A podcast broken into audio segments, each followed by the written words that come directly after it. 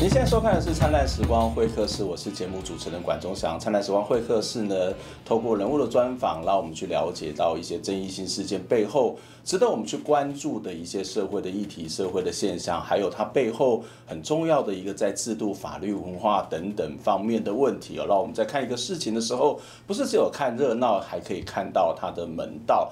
呃，在我们节目播出的前几天，其实 RCA 我们一直很关注的这个案子已经宣判了哦。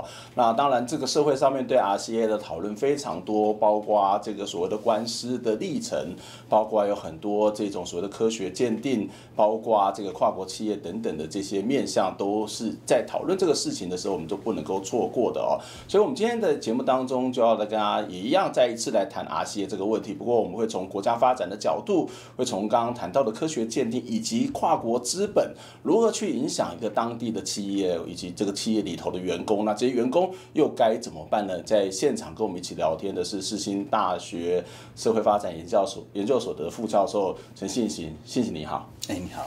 现在我想第一个先请教你一个问题哦，就是呃，RCA 是在一九七零年代左右到台湾设厂哦，当时是一个什么样的台湾的这个国家发展或者经济发展的这样的一个条件，会引进了这样公司到台湾来设厂？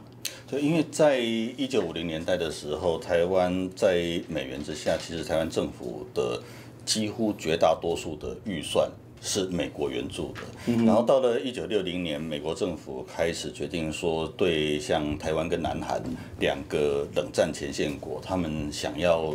渐渐减少政府的援助，嗯，因为他们要去打越战的，对，所以要求说所谓投资取代援助，就是美国公司、嗯、美国企业以及当时正在复兴中的日本企业到台湾来投资，来取代美国政府的直接援助。嗯嗯，那当时执行这个计划的，就是在台湾的美援会的。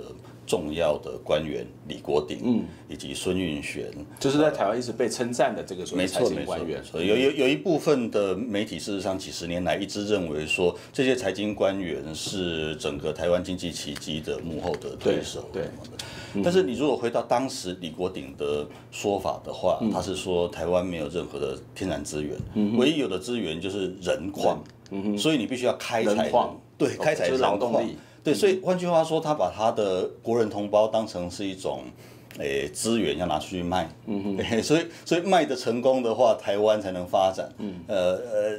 那台湾的国土是，所以所以所以你可以说，它整个计划事实上就是出卖同胞、出卖国土。嗯哼，这不是很多这种所谓的工业发展，或者特别是在在当时的第三世界国家，经常会出现的一种现象嘛？当时主流思想事实上是认为说，应该开采你们国家的自然资源，嗯哼，呃，比如说你的农业资源、矿产啊等等的。所以，所以我们从小的地理课都还会教说，哪个国家有什么资源。嗯，呃，那，诶，所以像。李国鼎他跟美元会在台湾推行的这种利用台湾便宜劳力的这种做法，在当时其实是不典型的，其实是有一点惊世骇俗的。呃，哪知道后来变成你可以说过去五六十年的全球化的主流，其实变成是这样子。那第一个试点的地方就是在台湾。那 RCA 是第二批当时来台湾投资的美国的电子公司。嗯嗯，呃，在这样的刚刚谈到一个状况是说，他把它当做是一个劳动力，然后是一个人矿。可是说实在的，其实当时也有派了很多的人去到这个英国或者啊，对很多的精英到美国去做这一种所谓的学习。那这个也对台湾的整个晶圆的产业是产生一个很大的影响嘛？对对对，这到在一九七零年代中期开始，就是当时李国鼎，因为他们呃认为说，第一个阶段的电子产业已经发展到非常非常蓬勃的地步。那所以 RCA 那时候在台湾已经大赚钱了嘛，嗯、啊，那很多电子厂都大概都到几万人，对，那但是他们认为简单劳动、简单的来料加工不太，呃呃赚的钱不太多，所以希望说能够产业升级。嗯，你看产业升级这个口号也从当时一直喊到现在，嗯、到现在只要我们遇到台湾经济有什么问题。不管你是哪一党哪一派，都在讲，就解决的方法就是产业升级，表示过去的这种产业是没有办法再获利的。对，那产业升级就是你需要有人去学那个比较贵的制程，嗯，那就是这些工程师。那 RCA 是当时孙运璇跟 RCA 公司订的合约，RCA 代训。台湾派出去的这些技术人员。嗯，那这些派出去的技术人员在 RCA 训练完之之后回来，就变成台湾一九八零年代发展出来的晶圆产业的最重要的一批精英。嗯啊，所以你可以看到两种台湾人，他们对 RCA 的经验是完全不一样的。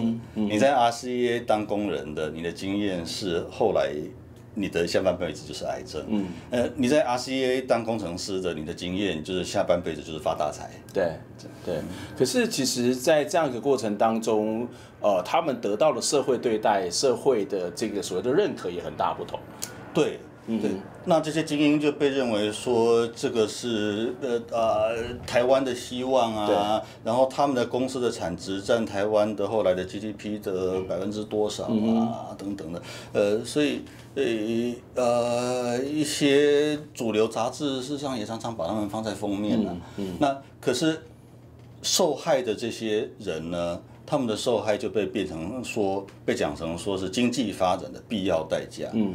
那必要代价说说了这么多年，我觉得实在是非常可恶的一个说法。嗯、甲家里发财，乙家里生病，是建立在别人的牺牲的状况底下。对，你如果是我我自己发这个财，要冒多少风险？这个是必要代价，没错。嗯、呃，因为因为冒风险跟跟得意的都是我嘛。嗯。可是现在是是某甲家里发财，某乙家里要冒风险。嗯这个怎么会是必要代价呢？嗯、这个这个是社社会不公义啊。嗯嗯，这也就是说，你你把那些所谓的被牺牲的，好像是看为是应该的，因为它成就的是整个台湾的这个经济发展。可是事实上，在当时不只是只有像 RCA 工人，包括像飞鸽电子公司的一些女工，她们其实也当时在工作的过程当中，也吸了大量的这种所谓的三氯氰胺等等的这种呃这样的一个气体，所以也造成相关的这个损害。在那个时候，其实是一个非常普遍的现象吧？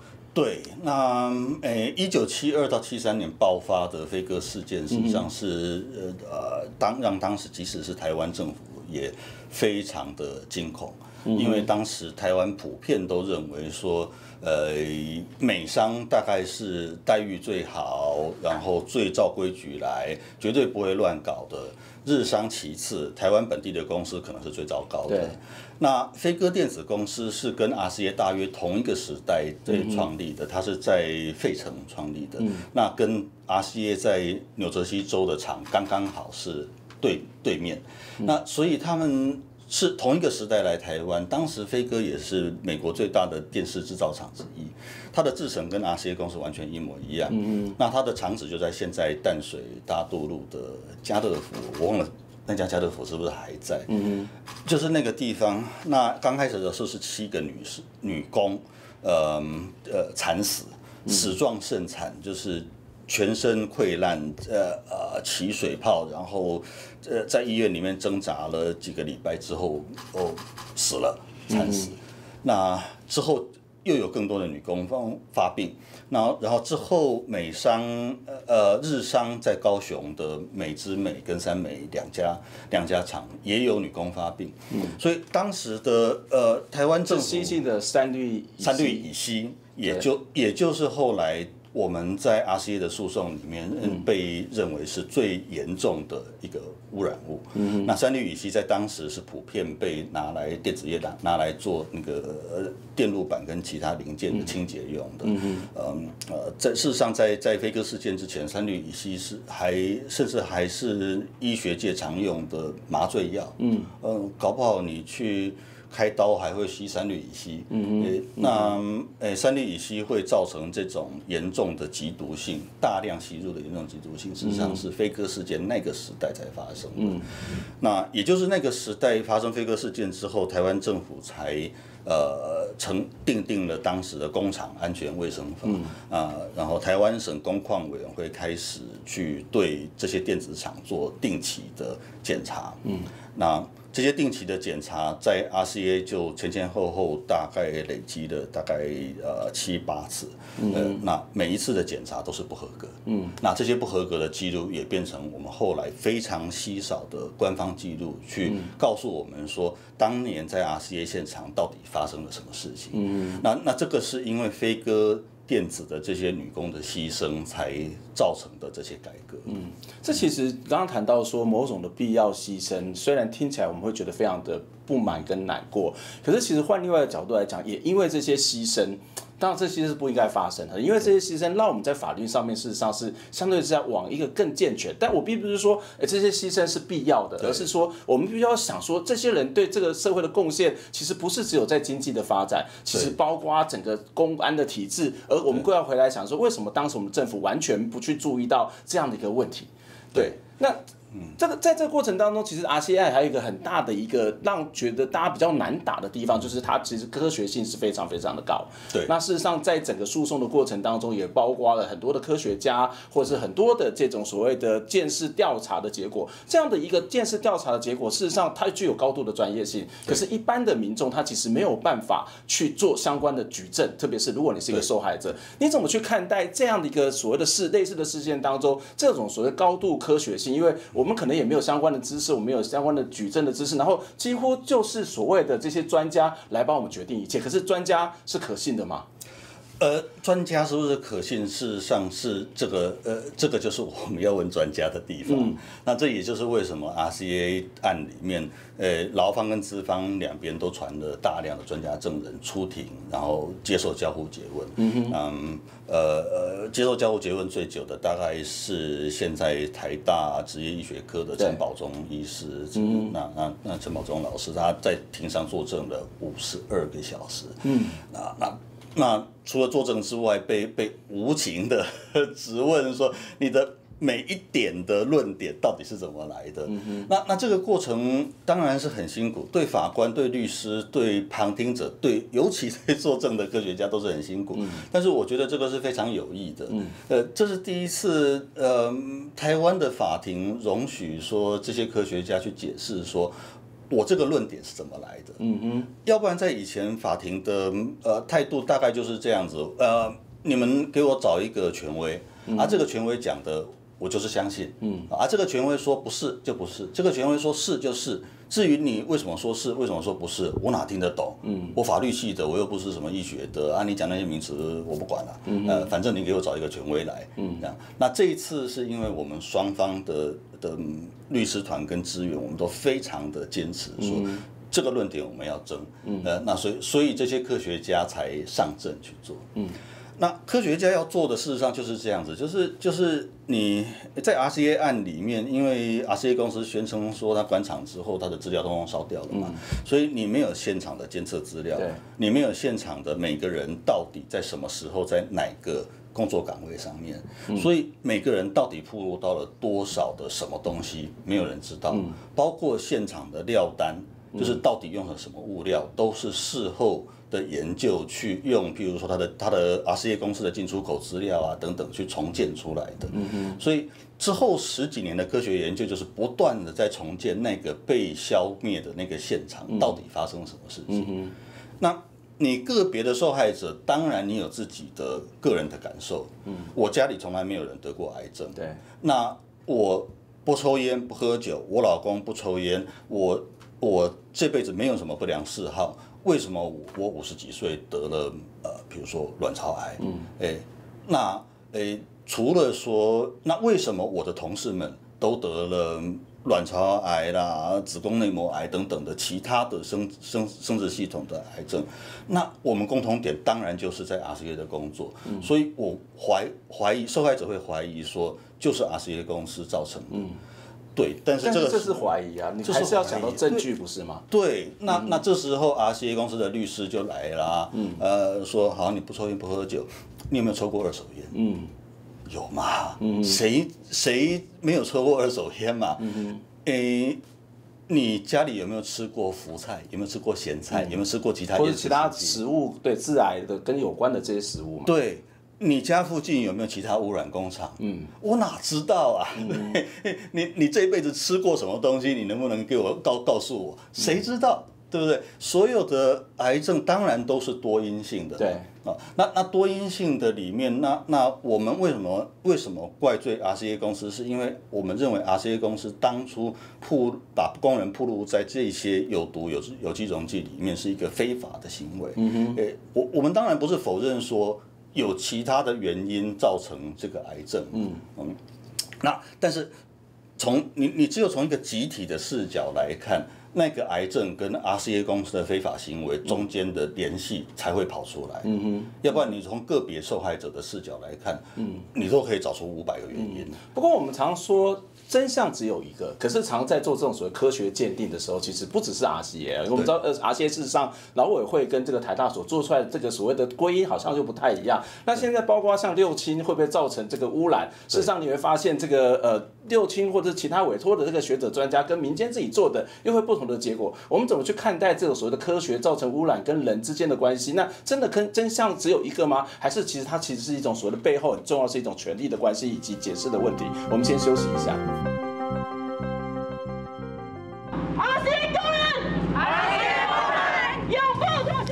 对这个法院的宣判，RCA 案的受害员工是真歹接受，因为原本二审判过阿西甲高东奇异公司加四间公司必须赔偿四百八十来个受害者甲家属，拢总七点一亿。全上诉了后，最高法院甲认定两百六十二个人判赔确定，两百四十来人求偿是发挥公益精神。我们这个运动，只要一天没有全部胜诉，就绝对不会停止。我曾经说过。所有 RCA 员工关怀协会的人，一个都不能少。四十多年前，RCA 公司来台湾投资，来关厂了后，互人爆出厂内底使用有机溶剂污染环境，了后更加有几啊百名员工连续得到感染甲死亡，被害员工气甲提高。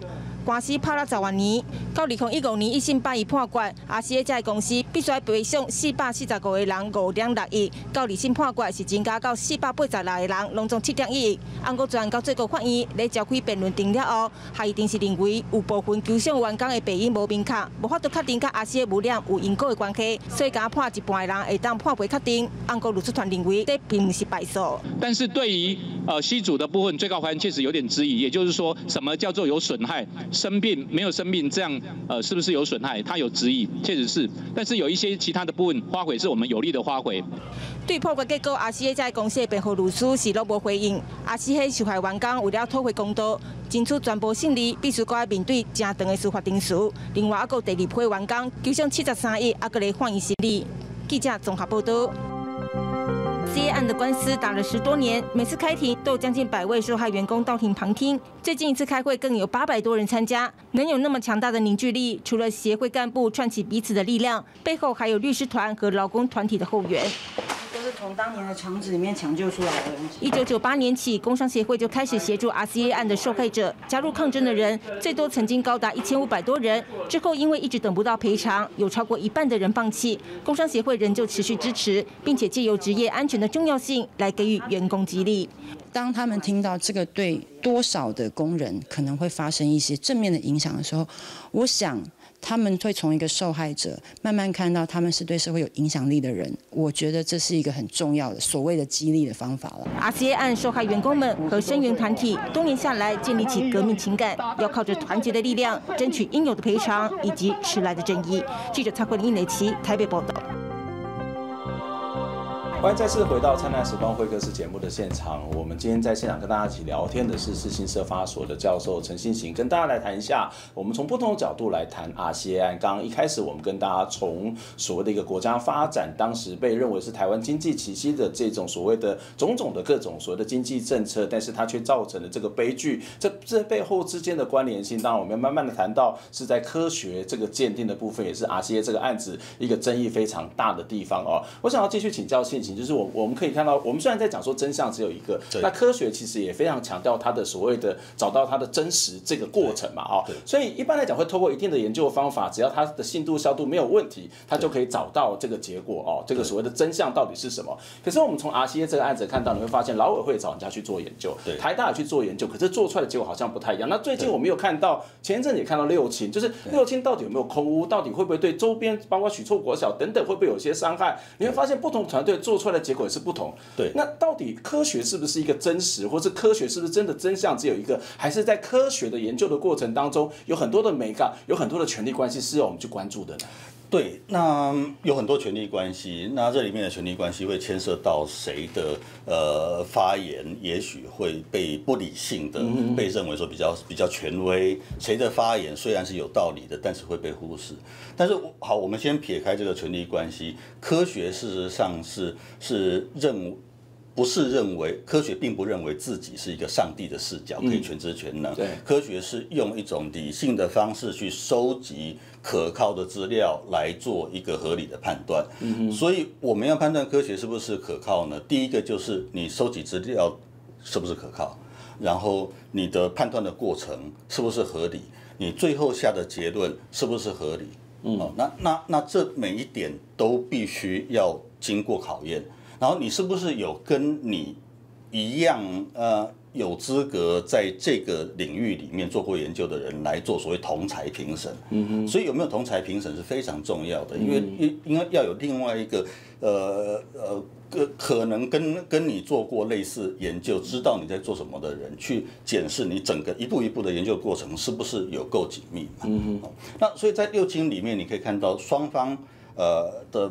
态度就非常不一样。对，呃，一边是说他受台塑六轻的委托去厂内做过研究，嗯、他通通做过研究，嗯、他可以拍胸脯跟大家保证，这里面绝对没问题。嗯。啊，为什么他认为没问题？不好意思，这个东西是这个研究是那个呃厂方的智慧财产权，我不能告诉你。嗯，可是做一个研究要得到所谓的公信力、可信度，不是是他的方法，或者是他的资料收集的整个过程。是啊，那你相信我，我科学家嘛，我科学家，对，你相信我吧。对，所以这这是我们作为一个一个呃。公众你就只能，要么你就盲信，要么你就盲不信嘛。嗯、那这两种都不是很理想的态度啊。对，对。可是另外一边不是，另外一边，譬如说国卫院曾曾长权团队，他们就是把资料收集的过程公开，他们把资料公开，把这些东西把它投到国际的学术期刊，让其他的科学家来检视它一步一步推理的过程到底是不是合理。嗯，然后。你你可以说那过过少林十八铜人阵呐，然后最后出来的东西，嗯、那难道你来看合是不是合理嘛？这个才是科学态度嘛。那，这就是实作上面的科学态度。嗯、所以并不是说你个人到底有什么丰功伟业。科学家本身不是你做了很多研究，你就是权威，就一定是对的嘛？不是嘛？对啊，是要要看说你说的话，你你背后是拿多少证据，以及你怎么推理出来，嗯、甚至包括你的 sponsor 是谁。这都是要去检视的。对呀，对，当然我们也也很难说，因为你你是受台塑六金委托，你就一定是有偏见了，我们也不知道了。但是你如果资料不公布给我们的话，那那我们为什么要相信你？诶，问题是这样子。那那 RCA 是怎么回事呢？为什么劳委会去委托的做这个流行病理学的这个调查，跟台大团队做出来也会有一些不一样的这种结果呢？嗯，撇掉背后各种眉眉角角的可能很很幽微的东西不讲的话，有有台大团队受劳委会委托做的三年研究有几个大的问题。嗯，第一个是潜伏期的问题。嗯哼，所有的癌症都有潜伏期，你从铺路到后来发病。以及大量的发病有有一段时间，那所以他如果太早去做的话，呃，可能发病还没有出现。那台大研究团队是在之后，嗯，呃，在劳委会那个研究之后，哦、呃，才呃下去做的，所以这时候已经过了三年四年发病比以前还多了，嗯嗯，这这个是第一个。第二个就是，嗯，呃，因为。RCA 公司把说宣称说所有资料都烧掉了，嗯、所以前前后后在 RCA 投保过的八万多人，你没有办法判断谁是现场工人，嗯、谁是办公室劳工，嗯、呃，那办公室的呃人肯定受到的铺路比较少，对，现场工人里面有些人受到的铺路比较多。所以理想上你这个东西要分开，嗯、那。劳委会三年研究里面就是没有没有没有分开，他们只写在他们研究限制说啊，不好意思，因为这些东西我们没办法分，所以我们也不知道做出来。但是这个其实去做过访谈就可以知道谁在做什么工作，不是吗？是，但是你没有办法访谈八万多人。OK，对，那所以台大研究团队就用其他的方法来分开来，譬如说他的劳保投保的薪资级距，嗯，对，那。他们假设薪资集聚比较呃，就是薪资比较低的，倾向于会是现场劳工；薪资集聚高的，会倾向于是办公室劳工。呃，两边分开来，我们看看，结果果然发现薪资集聚低的，他的发病率非常的高。嗯哼，哼，那薪资集聚高的，基本上跟一般人没什么差别。另外还有一个历史上的观点很重要的，一九七四年工厂安全卫生法之后，三氯乙烯呃被台湾政府劝告电子厂不要使用。嗯，我们假设说 RCA 公司有听这个劝告，所以一九七四年以前入厂的工人比较有可能暴露到三氯乙烯。一九七四年以后入厂的可能没有，那你这么一分，果然一九七四年以前入场的人发病比例就发现那个显著是不一样的。对，那这个就是你有没有用心的去看，说你研究的这个 population 这个母体到底怎么分别？嗯嗯，那那那这个是是两个研究团队为什么做最后做出来的结果会有差别？然后另外一个也很重要的就是说，科学界在做这些所谓观察性的研究的时候，对。他们永远都是都是告诉你一个几率，嗯，哦，比如说，诶、欸，标准癌症发生率是多少？嗯，呃，他绝对不会跟你告诉你一个 yes no answer，说是不是。这样，那那然后他告告诉你一个信任区间啊什么的，这个是标准的科学界做观察的方法嘛。嗯、那那所以呃，资方律师当然就会有很多诠释的空间啦。他说，诶，你的那个比率如果没有达到，比如说二点零，你只有一点八几。哎，那是不是就是不够显著啊？嗯、对，那为什么是二点零呢？呃，他们有一大堆说法，嗯、然后基本上那些说法都未必能成立了。嗯、所以，所以为什么会有科学战？其实就是。当你到这个地步的时候，这每一个细节都必须要争论。嗯，所以包括他的方法，包括他 sponsor，包括他后面怎么去看待那个区间，或是那个数字的种种各样的诠释，实际上都是每一个我们在看这些科学的这个调查必须要去注意或是关注的部分。因为特别是像 RCA 这案子，它事实上涉及到人命，涉及到权益，涉及到它的这些整个台湾的整个产业发展的这样的一个面向，它更必须要这个谨慎的去处理哦。当我们从一开始的时候就提到说 RCA 这个案子，事实上我们放在一个所谓的跨国资本或是国际关系的角度来去看，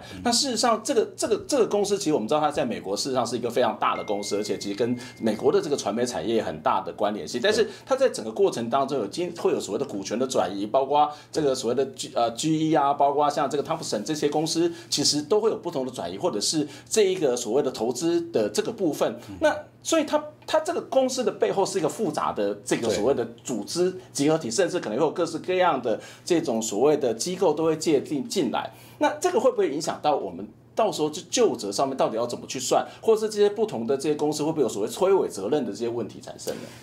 对他们，呃，事实上，RCA RCA 案一开始，我们整个诉讼一开始的第一步就是两千零一年的时候，这些工人开始组织起来，因为那时候听说。一九九八年就组织了，但是到了两千零一年的时候，事情变得非常紧急，因为那时候听说 RCA 公司已经开始把它的资产转移到国外了。嗯那 RCA 公司在一九八六年被奇异公司购并，嗯、奇异公司就是包台湾的合一、合二、合三、合四。对。然后一九八八年的时候，奇异公司把包括 RCA 在内的的部门把它卖给汤姆森公司。嗯、汤姆森公司就是包台湾的那个呃拉法叶舰啊等等的同一家公司。嗯、那诶，所以到了诶工人开始组织的时候，听说要。脱产，他们那时候就组织起来要要要申请假扣押，那这个这个是第一个呃法律行动，结果后来证明是失败，因为 RCA 公司早就已经把钱汇出去了。嗯哼，嗯哼。那诶，所以后来一审跟二审的判决大概都用这个这个，当人家已经提出问题。已经提出质疑，打算采取法律行动的时候，你的脱产作为恶意脱产来说，这里面绝对不可能是只有台湾 RCA 公司做的决定，你的母公司一定有负连带责任。而且事实上，二二审的判决里面还把历年啊台湾 RCA 公司所开的董事会的的地址、时间、地点都写出来，通通是在美国。嗯哼。嗯，有后来有几次汤姆森接手之后，哦啊，以及 RCA 官场之后，有几次在新加坡，嗯，但是在之前通通是在美国，嗯，呃，而且就是尤尤其是最前面的十几年，都是在美国纽约曼哈顿的 RCA 大楼。嗯，啊，那个 RCA 大楼就是美国 NBC 公司的所在地。嗯，我们现在看 ABC 的节目还可以看到，它是从那个大楼，因为 NBC 当年就是 RCA 创立的，因为 RCA 是是当年第一个把把电视机商业商业上市的公司，所以第一个电视台也是他创立的，所以所以我们的法院就就用这样子来判定说，RCA 公司的母公司必须要。跟他的子公司在台湾负连带责任，嗯嗯，那那不能因为说你只是因为登记了一个外国的公司，那你就把把责任通通赖给这个公司，然后你把跟这个公司又恶意脱产掉，那到时候人家法院判说你必须要赔偿的时候，你已经没钱了，嗯，呃，那那这个你把法法律当成什么嘛？嗯，呃，对，所以所以我们的的呃。一审、二审法院大概都是这个。会不会是因为这个案子比较显显目，或是这个显著，然后我们才会比较认真来做？因为我我一直觉得台湾这一对所谓对外资这些相关就责，特别是我们看到很多会到这个模拟西斯，或到这个英属盖曼群岛，或到很多的这些很有趣小的岛屿，然后就来投资。可是我们政府因为要去所谓的奖励外国人投资嘛，对，我们要去让这个外国的资金可以进来，但是我们通常对这些它的资本的管制这些东西都是比较不去关注的。会不会这个案子比较特别啊？还有时代的差别啦，就是说，当年一九七零年代的时候，你外国公司很稀奇嘛，而且很少很少会有假外资啦。嗯哼，啊，这年头哦，随便阿猫阿狗任何一家公司都可以去松江路找一家银行，就可以登记一家摩里西斯的公司啊。法院也知道这个事情啊，因为这种争议已经太多了。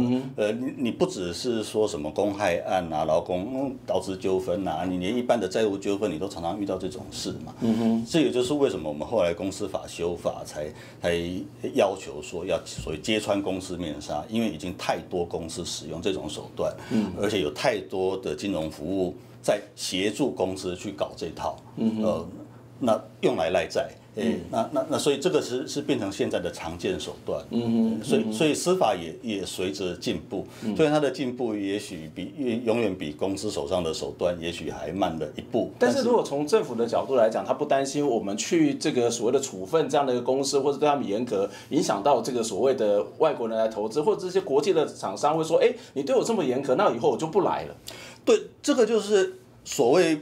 美国制造商协会跟美国对外贸易，在这个三审之前也跑来这个说三道四嘛。对呀、啊，他们就是给给最高法院一个声明啊，嗯、说啊，我们站在这个呃呃我们的立场呢，哎，我们是善意第三者，跟你警告一下，嗯，哎，跟你善意提醒，如果你敢判奇异公司要付钱的话，嗯、那我们就不来投资。嗯，那问题是奇异公司是这两个协会的理事，嗯，所以他根本不是第三者，我们觉得说他根本。就是当事人嘛，嗯哼，那那你当事人装成第三者来善意警告，那个事实上就是威胁嘛，嗯，嗯、呃，那这个威胁难道我们还算少吗？嗯，我们从从任何一个案子，呃，台湾的任何的跟大企业的纠纷里面，每个大企业都在那边讲。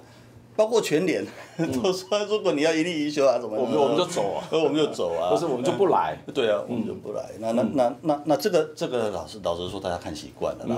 对，已经已经很多了。说实在，他们会不会真的不来？恐怕都是一个很大的问题。就是嘛，他来还是不来，是要看说，真的是要看他能不能赚钱呐。真的会赚钱的话，他还是会来。因为其实我们也看到很多的国外的，就是对外国人投资，他也是很严格，但是这些公司还是会造句嘛。对呀。它不是一个单纯的别人威胁我们就一定要怎么去做，因为常常会面临到这个所谓非常大的国际压力。对可是说实在，这种国际压力它事实上其实是一种流动的，其实也是某种程度刚刚谈到是一种股份的是一种分散，可是它还是流动的。对所以，例如说像这种所谓的跨国公司的在某个地方的造成的污染或是剥削问题，其实是越来越常见。包括其实你也参与了这个台南纺织在萨尔瓦多的这设厂相关的这个抗争，嗯、或者是前一阵子我们也很关注的是 HYDIS 的这个工人的问题，在这种所谓的全球化。这种所谓资本流动的这个情况之下，作为一个工人，最后一个问题想要请教，就是作为一个工人，我们该怎么办？我们有什么样面对去面对吗？如果我们的国家一直在强调说外国人投资重要，我们不敢去得罪这些厂商，作为一个工人该怎么办？或者是我们怎么样去要求，或是压迫国家，我们的要要去好好的去保障我们的权益呢？对，我觉得很重要的一点就是，就是我们，呃，尤尤其在现在有网络的时代，我们跟我们国外的的呃，同样是工人，同样是社区受害者等等的，我们我们联系的可能性加大很多。所以从两千年初开始，这种类似这样子跨国串联的施压行动就就越来越多，也越来越可行。像呃呃，包括最近中国也是嘛，哎，对，嘉士科技啊，然后之前富士康跳楼事件啊，富士康跳楼事件的时候，美国的消费者马上就是跑到。旧金山的苹果旗舰店去抗议，说富士康把工人压迫到要跳楼去死，你苹果公司绝对要负起责任。那苹果公司说没有啊，那个是台湾郭台铭啊，台湾人就是比较可恶啊，那你去找台湾人算账去。那我们在台湾，我们当然就到到鸿海公司总部去抗议嘛。但是但是苹果公司绝对不可能。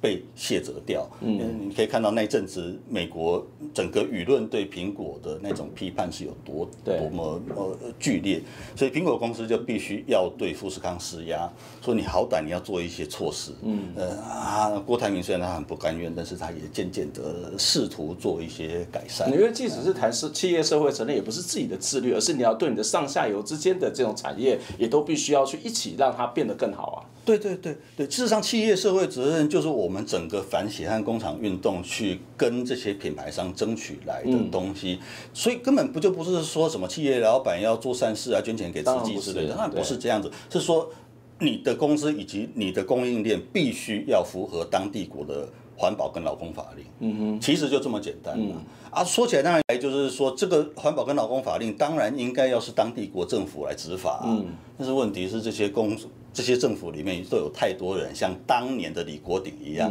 认为说跨国公司的的跨国公司的利益就是全民的利益。跨国公司如果觉得委屈了，那我们全民都会倒霉。